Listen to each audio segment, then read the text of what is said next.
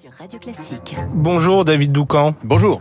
Alors vous êtes rédacteur en chef du Parisien et ce matin vous nous parlez euh, de ce chemin de croix qui s'annonce pour l'exécutif. La semaine prochaine la réforme des retraites sera donc au Sénat.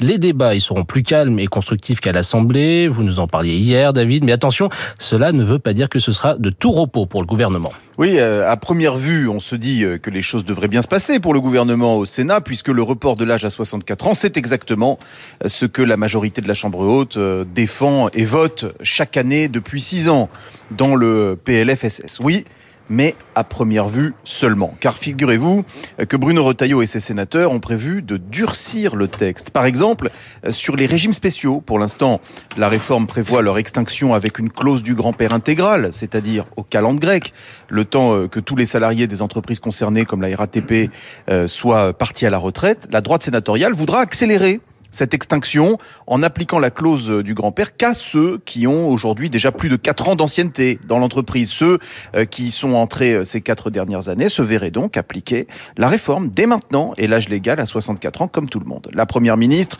au courant de ce projet, s'interroge en privé.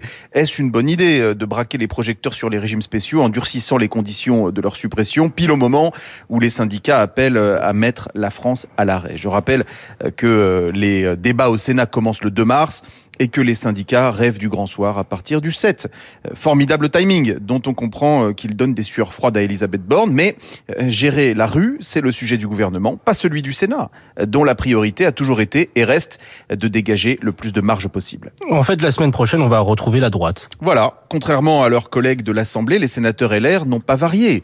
Quand les députés sont soudain devenus guévaristes sous l'impulsion de l'ambitieux trublion Aurélien Pradier, les sénateurs, eux, sont restés stables sur leurs principes. Ils ne perdent pas de vue l'objectif à savoir réaliser des économies, tout en ne pénalisant pas les entreprises pour préserver l'emploi. C'est pourquoi rien ne garantit que le gouvernement parvienne au Sénat à rétablir son index senior contraignant pour les boîtes ou alors avec un seuil à 300 salariés et pas 50, comme y avait euh, consenti Olivier Dussopt pour faire plaisir aux syndicats. Bref, les sénateurs vont remettre l'église au milieu du village LR, avec deux conséquences. Un, cela risque d'acter une fracture de plus en plus béante au sein du parti de droite. Et deux, loin de simplifier la vie du gouvernement, le passage au Sénat va peut-être la lui compliquer dans la rue. Merci David Doucan et on accueille David Abiquière. Les titres de la presse ce matin à la une, mourir d'enseigner. Mourir d'enseigner, c'est le titre retenu par Libération pour évoquer l'enseignante tuée hier à Saint-Jean-de-Luz en plein cours d'espagnol par un de ses élèves. Pour Sud-Ouest, c'est tout simplement l'effroi, tué dans sa classe, titre euh, Le Parisien aujourd'hui en France. Le choc choisit le midi libre.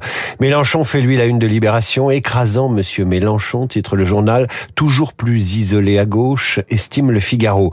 L'autre homme du jour, c'est Carlos Tavares, le président de Stellantis, champion des profits, titre Les Échos, des profits records, titre La Tribune. Pour le Figaro Économie, la méthode Tavares fait des étincelles. Enfin, à la une de la Croix, changement de genre, comment faire face aux demandes.